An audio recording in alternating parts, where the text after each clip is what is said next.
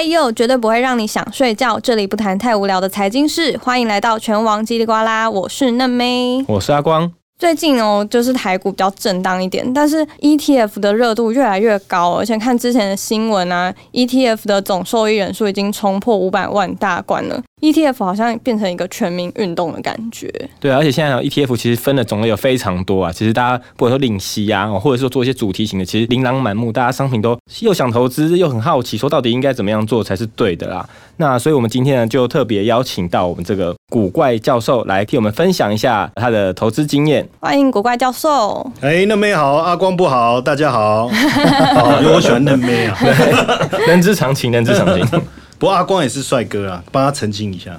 谢谢，太好太好了。那个第一个啊，我们是那个有想要先问一下教授说，因为大家都想要投资啊，那以我自己的经验来说哦，虽然这个帅是不能当饭吃啊，所以就常常肚子饿了哦，所以才要说要去投资，去多赚一点钱哦，实际来去分享。不过其实大家常常面临到说投资会有一些问题啊，遇到亏损啊，然后这心态上面有一些问题。不知道教授这边有没有跟我们讨论一下，说你当初是怎么样去想要进行投资？那是什么样的关键，说让你觉得要在这个市场上去赚到钱这样子？身为帅不能当饭吃的前辈啊，哦，我其实确实可以来跟你分享一下哦。几岁开始投资？我差不多呃念研究所的时候，那时候我们投资的管道没有像现在这么发达，也就是像现在你们有手机嘛，有 APP 嘛。哦，然后你有网络啊，很多媒体。我研究所的时候，那时候大哥大才刚出来，好像 那时候电脑考上研究所的时候，我有第一台的笔电，然后我们的上网都还是叮叮叮叮，大家不知道知不知道？这个那边应该不知道，大家不要承认哈。好，就是拨接的这种方式，但我。当时接触投资的资讯，大部分是看杂志。那我当时看到就是，呃，有一本杂志在介绍华硕这家公司，这个大家就不能否认不知道了吧？哦，这一家公司很有名。那时候它股票还没有上市，然后我看到这一家公司既然有游泳池，哦，所以我其实也没有很懂股票，但是我觉得这家公司有游泳池是一件很不得了的事。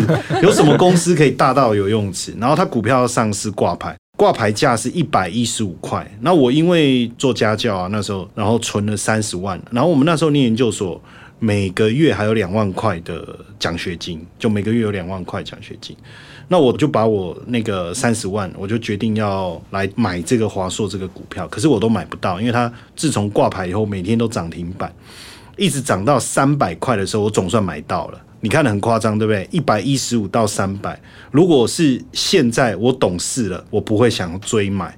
可是那时候因为我不懂，我就买了。然后老天爷就是这样，你不懂他就会照顾你。所以呢，那个股票一直涨到六百块钱，哇哇！然后呢，我把它卖掉。对我来讲，我的钱翻了一倍。我以前当家教多辛苦，六百块钱，然后中间骑摩托车等红灯的时候吃个那个热狗面包填肚子，对不对？然后在教书的时候还要打瞌睡，然后还要骗家长说我认真教。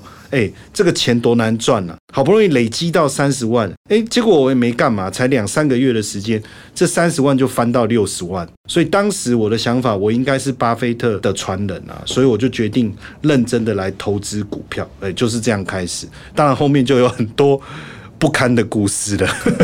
其实我们这还比较喜欢听着后面不堪的故事啊，稍微平衡一点。对对对，因为呃，其实当你开始投资以后，有些东西你要特别注意啦，包括你用什么工具，你有没有注意风险。你投入多少的资金，这都会影响到你后续投资的结果。当然，我先讲一个，一开始到了一个年纪，很喜欢念人呐，就说年轻人投资哦，不要随随便便去借钱哦，然后不要杠杆哦，然后自视甚高，这个都不好。那个就是我后来遇到最大的问题。那问题是在于说，这个当初你从三百变成六百的这个过程中，呃，你会觉得说，其实这是一个突然投资是变成很简单的事情吗？还是说你其实有去考虑说下一步要怎么做？然后那之后到底遇到了什么样的困难，让你又重新再对这个投资事情有一些新的审视？这样子？呃，应该是说一开始当然赚钱，坦白说并没有真的那么懂，因为我们也是从杂志上面看到这些讯息。那后来因为呃赔掉了非常非常多的钱，因为这中间包含融资啊，包含用信用卡啦、现金卡啦，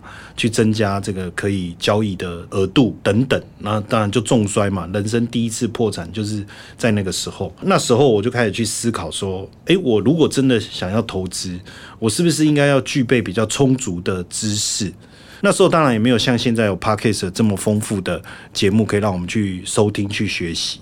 我就是跑图书馆，我一年大概看了一两百本的投资书籍吧。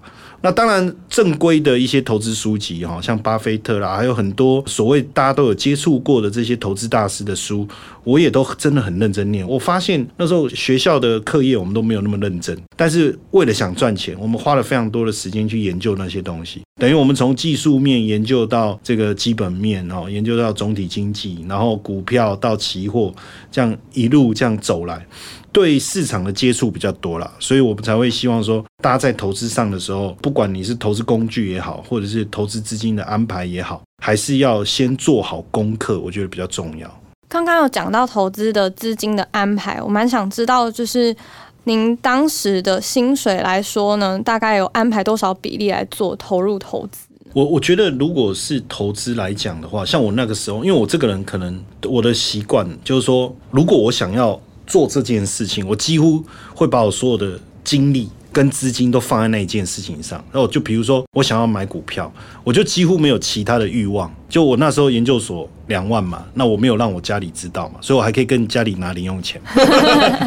因为那时候其实研究所比较没有时间打工，可是我还是想办法，就利用周六日的时候，在我家附近还有兼了一个家教。所以我那时候一个月这样算下来，家里给的零用钱，我兼的家教，加上呃研究所的奖学金，大概也有三万多。当然你一年就三十几万，反正就在投入，然后就赔掉了，然后呢就再存，再投入又赔掉。会赚又会存，会存。不会赚，那时候。屡败屡战，对屡屡就叫吕布嘛，很努力的存钱，然后去投资，但是我觉得当时就是股劲啊，不过还好没有被打败，也是算缴了一路过来缴了蛮多的学费，这样。就不好算哎，真的。其实真的蛮多的。刚刚老师有讲到说，就是关于华硕有游泳池这件事情啊。那当时在挑选股票的时候，应该也没有像现在有那么多资讯可以去摄取嘛。那当时是怎么选股的呢？我觉得当时没有那么懂的情况下，其实是一种第六感也好，或者是说一种感觉。比如说我们在交朋友的时候。你不熟，你一定是凭感觉，哎，听他讲话，看他的外表、穿着、谈吐，对不对？你就会觉得这是不是一个好人？我觉得选股一开始其实有点类似这样，所以我那时候在看华硕的时候，我觉得，因为我什么都不懂，所以我就会去评估这个公司是不是给人一个很好的印象。你看到现在华硕还是好公司。那我后来我买了让我赔钱的公司是什么？力霸跟开发，你们可能不知道。这个公司，因为他后来就下市了，然后那个创办人基本上就是流氓啊，哦，抢了市场的钱。那当时他们在市场上其实出了非常非常多的事情。那当时我不懂，我也没有认真的去研究这个公司。可是现在回头来看，实际上那些公司，就算你不懂财报，你不会看什么技术线图，市场大家也都知道那个公司是有问题的。所以我觉得。不管你要买股票也好，或者是你要做 ETF 做基金也好，当然我觉得 ETF 基金相对容易，但是如果以股票来讲的话，我觉得公司的品牌啊、reputation 啊、声誉啊这些真的是很重要的。刚刚讲到这个第六感哦，其实我也是蛮感同身受的。就是像之前在跟朋友聊说，哎，我这一个 podcast 要讲说自己的投资啊，投资的状态，然后他就说，哦，那你就说你有投资那个 ETF 啊，然后个股的话你就乱买这样子。然后我就才发现说，对，没错，我的个股真的是一团混乱。那所以我们现在还是稍微聊聊比较相对友善一点 ETF 好了。想请教，就是古怪教授说，ETF 有这么多形态的嘛？有指数型的，有高股息的，甚至还有债券型的，有好多 ETF。那哪一些 ETF 是比较适合我们年轻人可以来去做投资的？其实基本上哦，我觉得呃，年轻的好处是什么？就是你有很多年轻就是本钱，对，真的年轻就是本钱，但但是没钱。对，就是你有很多时间，然后你可以去尝试，我觉得这是一件好事。但我觉得还要看哦，就是说，呃，年轻人比较不知道自己的目的需求。大家会说，哎，你投资啊，你可以靠时间啊去累积复利，对不对？可是坦白讲，讲这句话都是六十岁的，跟你讲年轻啊，你可以有十年、二十年的时间去累积复利，对不对？可是我在二十岁的时候，我也不想等十年、二十年，单单咖喱拉才会啊，出去剩干来的棒溜，不是 哦，就是只想要上厕所。所以在我自己年轻的时候，坦白讲，你叫我有复利，其实我觉得站在同样的立场去想的时候，你说哦，每年十趴复利滚存，我觉得对我来讲太慢。诶，可是呢，另外一个我们想要的是什么？如果我每个月都马上看到钱，我觉得这个对年轻人来讲是很有感的。为什么？因为我常常现在跟跟我儿子，我也是这样讲，我跟他们都说，你想要去旅游，对不对？你想要买手机什么都可以，你要先存钱。可是呢，你不要去想什么投资发大财这件事情，因为投资发大财这件事情，可能不是年轻人现在这个年纪可以去想象的。就是你，你可以想象换个轮胎要五万块嘛，哦，或者说你可以想象不小心跟人家擦撞一修理，可能对方索赔要十几万嘛，可能我们遇到会害怕。对不对？但是你可以想象，我买一只手机可能要三万块钱。哦，那我出国旅游，我想要去关岛，我要去哪里玩？我大概会去日本，最近很热门哦，我大概要三万五万。哎，这个我比较能够去接触到。你的投资的目标就从这个方向去的话，你会发现事情变得很简单。然后随着你的成长，你的收入的变高，你的视野变高，你的眼界变宽，你自然而然会去思考你要如何赚五十万、一百万、两百万。所以我常常跟年轻人讲，投资一件事情很简单，投资什么马上就有钱赚。这种 ETF 你就去做。所以我比较鼓励年轻人做什么高股息的 ETF。为什么？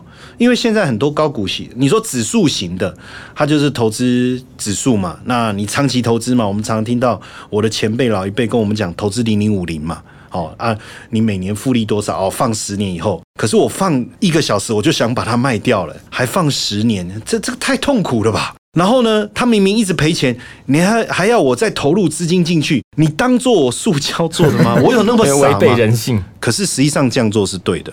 可是问题是我们还没有到那个程度，我没有办法认同啊。你讲的我知道好像是对的，可是我做不到啊，我就做不到，那怎么办？可是你看哦，像我现在都跟我儿子讲，他自己就是呃压岁钱什么什么存了，然后就几十万嘛，然后我就跟他说，哎，你这个钱放在哪？他的很小心嘛，他就放在银行放定存。我说你放银行定存那个太少，我跟你讲，你来投资这个。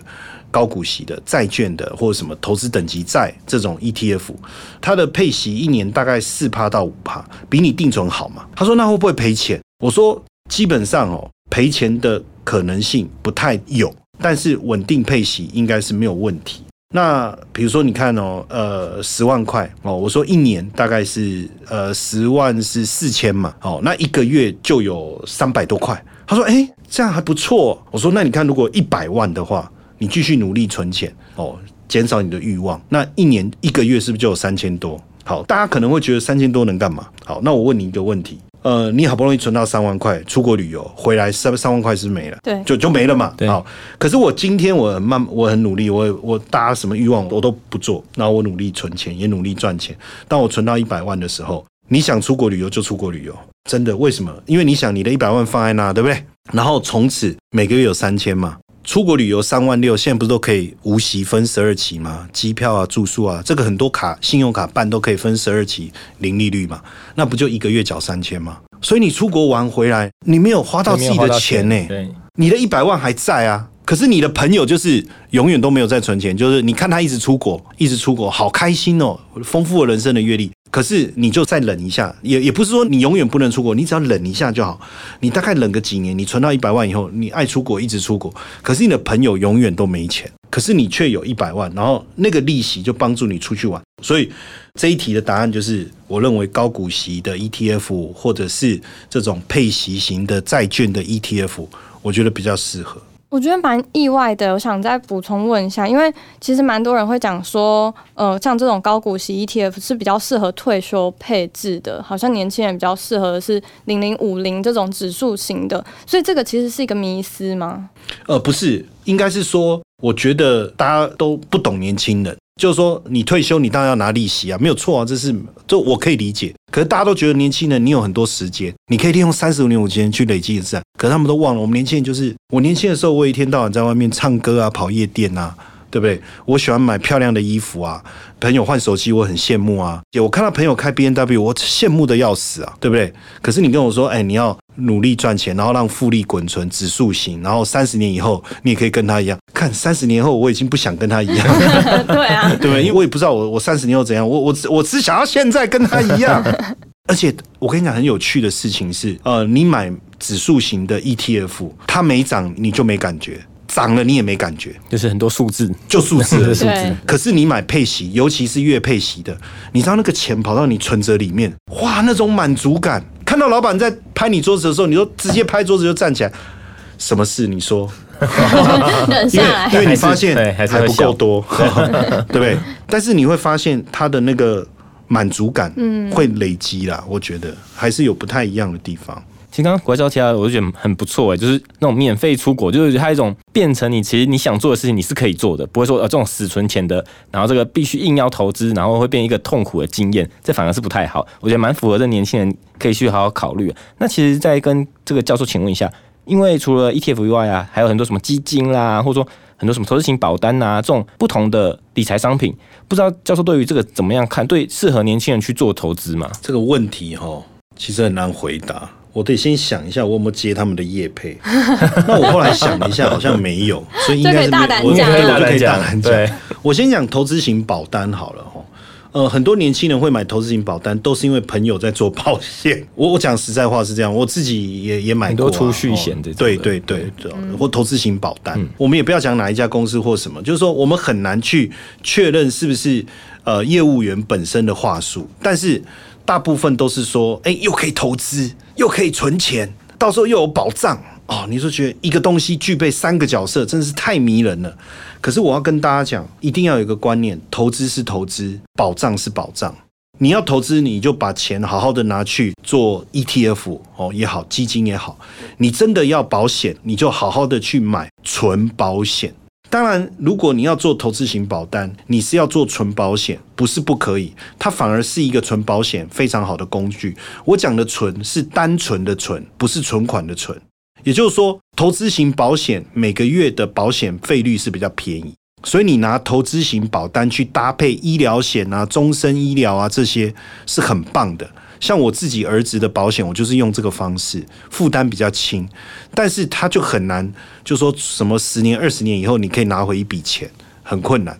但是当他最近去动了一些小手术，然后结果我就说，哎、他真的是带财。为什么动手术还能赚钱？因为有保单，对，我说你左边弄完，你右边要不要再去弄一下？好所以我的意思是说，如果你是要做保险规划，投资型保单是可以规划的工具，但是你不要把它当成投资啦，哦，不要把它当成投资，因为它有保险费率要去去 cover 哦，那自然而然你想要达到的投资的效果就不好。但如果是基金的话，坦白说，呃，早期我也在基金公司，那个我们那个年代没有什么 ETF，大概就只有零零五零，所以我们大家都不会去推荐 ETF。可是慢慢的这几年，你看为什么现在 ETF 这么风行？我讲一个数字，不得罪人，因为这是事实。百分之八十的基金都输给指数，就是输给大盘。那如果他敢出来跟我呛虾，那他应该是那百分之二十的精英，那我也佩服他，对对不对？但是我们大部分人买的基金都是那百分之八十，所以为什么巴菲特他曾经讲过，他说如果我的家人在我走了以后就去买 S M P 五百，那叫指数嘛，那就是 E T F 嘛，然后就有人酸民嘛，嗯，就说那对啊，就开始呛虾，他说不然我们来比赛吧，十万美金，如果你赢，你的绩效赢我，我赔十万美金；如果你输我，你赔我。你可以选好几档对冲基金，对冲基金是比一般的基金的操盘更没有局限性，所以它应该是更厉害，对不对？哦，我们讲一般我们台湾买的叫共同基金，但在美国还有一种叫做对冲基金，就它可以运用的手段或工具更多元，所以应该会更强。就最后那个经理人还是输给，不是输给巴菲特哦，是输给 S M P 五百。最后巴菲特还是赢了。好，所以我觉得，呃，基金 O 不 OK？当然，如果你有能力去挑到那百分之二十的基金，我觉得没有问题。哦，那假设你想要无脑，你知道我以前做股票的时候，我们是不是要选股、选择股票啊？然后要选择好的股票这件事情，你要下很多的功夫。后来人家就说啊，买基金就不用。好，结果我们发现买基金还要什么二二六六，不是二二六六，二六六是滴滴答答，对，哎，什么呃五五三六六了，哎五五六六是五五六八八，更熟了。对，这就是就是它有一个什么，你要先筛什么，再筛什么。我说那跟筛股票不是一样复杂吗？而且这样的结果好像也没有真的比较好。所以有了 ETF 以后，我觉得呃，我坦白讲，如果给我排 r 题了哈，第一顺位就是 ETF，目标明确。你要看你要什么 ETF 配息的还是什么的哦。那第二我才会选基金。那投资型保单我会把它当成不会把它跟这两个一起去排顺序，而是把它拉到旁边去做医疗险啊，或者是长照险或者癌症险的搭配，这样大家应该才会比较清楚啊，不会乱了头绪。那作为一个就是小资族刚毕业没多久的人来说，想请教一下古怪教授，说小资族的投资配置要如何来分配呢？因为如果假设我们就是呃以月薪只有两万多、三万多的这些上班族，每个月可以安排多少钱来投入投资市场？两万多、三万多，这有点悲伤，有点有点难过，有点难过。但是大家不要难过，我跟你讲，人生是掌握在自己的手上。我每次看到年轻人哦，他们说两万多、三万多的薪水的时候，我都看我我我年轻也是这样过来的，对不对？你看我到现在还是这样，他突然觉得很悲哀是。基本上我会建议大家，因为有些钱你一定要花，没有办法。比如说在台北租房子，可是可不可以一开始先不要租那么好？嗯，好，如果你真的要租那么好，你可以找一些垫背的嘛，就你要找分母嘛，就大家一起，你不要想说，哎，我一个人我一定要住两万多块的小豪宅哦，你可以稍微远一点点哦，新北要不然淡水，然后你再找几个朋友，大家一起合租一个公寓，哎，那个回到家那个看海的日子也不错啊。那你说交通捷运也是方便呐，好，那你可能你的租金就会下下降了，对不对？那再来尽量在家里自己这个叫什么？自对自己做料理，你的这个饮食费可以降下来。然后一天早晚找你唱歌的朋友，就把他屏蔽掉，就把他拉黑就好了嘛。这种没有出息，整天找我唱歌，那你就可以尽量把三分之一的钱存起来。我算过，其实只要你愿意存三分之一，这个时候大家一定会有一个借口，就说啊，可是我要寄钱回家。我跟你讲，你的父母没有在意你那钱，没在意你这两三千块。当然不一定，有的家庭可能真的需要，那那就真的没办法。但是可能你父母也是帮你存起来，很多妈妈是真的把你寄回家的钱存起来。那如果是这样，你就叫他听这一集，就存起来的那些钱要做什么，对不对？意思一样嘛。对，爸爸妈妈赶快来听。对，所以我觉得三分之一的钱你要存起来，哦，三分之一的钱存起来。一开始在存的时候，你一定要选择最稳定的方法。所以为什么我建议就是说你要马上看人要有动力嘛？所以我会建议说你存下来这三分之一，现在这个时间真的很好，就是你去买那种所谓投资等级债的 ETF，然后他用每个月配息，虽然你每个月配给你初期不多，你看到那个钱，你我想人是需要鼓舞的嘛。幼稚园的时候老师给我们贴纸嘛，然后到了小学的时候给我们奖状嘛。到了国中的时候上台领奖嘛，到了高中的时候有什么？就是很多女生就会贴上来，类似这样，这都是一种鼓舞我们去愿意持续去成长跟操作那个行为嘛。所以我会建议说，三分之一的钱你就拿去投资这个配息型的这种股票的、债券的都可以。现在有很多哈这一类的这样。然后呢，呃，我觉得专心一点，感情上没有关系，你要多尝试。女朋友可以多交，但是投资的时候，我就你就。先专注一个，专情一点。对，你就一个，因为你才能马上看到那个累积的效果，主要是这样。那如果我们小资主资金不多的话，嗯，古怪教授会建议说，我们可以集中一两样商品呢，还是还是可以多多益善，没关系。因为呃，比如说我我举个例子啊，比如说像现在这种债券型的，它大概是三十五块，三十五块是三万五。嗯，那我我们可以买零股。那三十五块，如果我们买一百股，那就三千五。OK，如果照这样三分之一，我们大概买个三百股哦，所以你大概可以存到一万块。那这一万块，你去想一年四趴大概是多少？一万是四百块嘛？那一个 一个月怎么讲起来有点心酸？我们算错，没有哎，没办法，三十块对，突然三十块停，等下停车省下一杯对好 奶茶。可是。就是你，你看不出那个效果，你就不容易愿意持续去做这件事。但你，你头一年，你看哦，本来每个月三十嘛，啊，因为你每个月不是都会有一万吗？一年后就变一个月会有三百。哎，其实这个效果慢慢出现以后，你就会觉得，哎，自己应该是做了一件对的决定。嗯，所以我我我是比较建议集中火力，集中火力。对对。实际增值的效果还是看得见的，它不是对它不是它不是变少了，不是花掉了。对对，虽然说金额可能初期会比较小，但其实它还是增加了。对，没错。所以后面如果资金变多的话，其实这个效果会更加的明显啦。所以它，所以我刚觉得古怪教授才说，我们要一直去把自己的这种累积的资本去持续扩大，这样然后效果越来越明显，然后自己也会得到越来越多的成长，获得越来越多的开心，这样子。对。而且我觉得最近就是台股的行情真的变化很大，有时候大涨，然后隔天就马上大跌，所以。有很多年轻人，或者是甚至也不要说年轻人啊，很多投资人都是在当冲啊。可是其实我们知道，十个当冲九个输，就是有的时候要赚快钱也不是那么容易的事情。所以好像这样投资还是要多少有点耐心啊。有很多投资商品都值得投资人去好好的了解的。那现在这种 AI 变 BI 的时候，市场一直变来变去，大家会觉得哇很痛苦这样子。不知道这个教授会觉得说在。这种市场波动很大的时候，应该要怎么样去呃心态上，或者说应该你会去怎么样去做投资？因为我知道你对蛮多商品其实都算是呃也了解，然后可以有什么建议，可以让我们这种不管年轻啊，或者是各个族群的人去在这种波动之下去找到一些这种投资的方式。这样，人家说十个秃头九个富嘛，可是当你秃头的时候，你会发现你其实没有钱，就是那一个。对，那就想说奇怪，然后你就开始去做问卷调查，所有的秃头。发现所有的秃头也都没钱 所以十个秃头九个富，其实只是一个什么安慰的说法，就是安慰那些秃头的人说：“哎，你看十个秃头九个富，哎，所以当你秃头的时候，你就要自我安慰，对不对？”所以同样的，就是说，我们看到市场很多的例子，就是呃，比如说他做极短线的交易啦，这种故事，可是真的你自己下去做的时候，你会发现你好像不是这样。那当然，你就会去想说，中间你缺了什么，缺乏什么？呃，我坦白讲，就掉入了这个金融市场，我们叫做套套逻辑的陷阱当中。因为你就会觉得说，那是不是我要多上点课啊？我是不是要多看点书啊？我是不是要多做点什么啊？可是实际上，呃，做了这么多事情以后，是不是真的就能够达成那个结果？其实未必。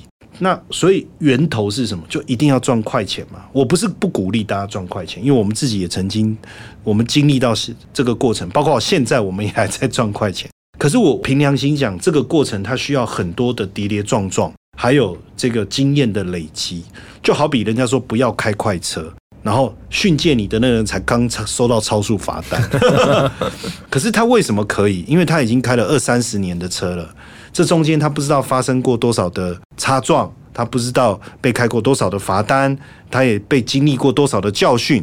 那同样的，在投资市场，我们一开始就想赚快钱，这个念头比较不鼓励了。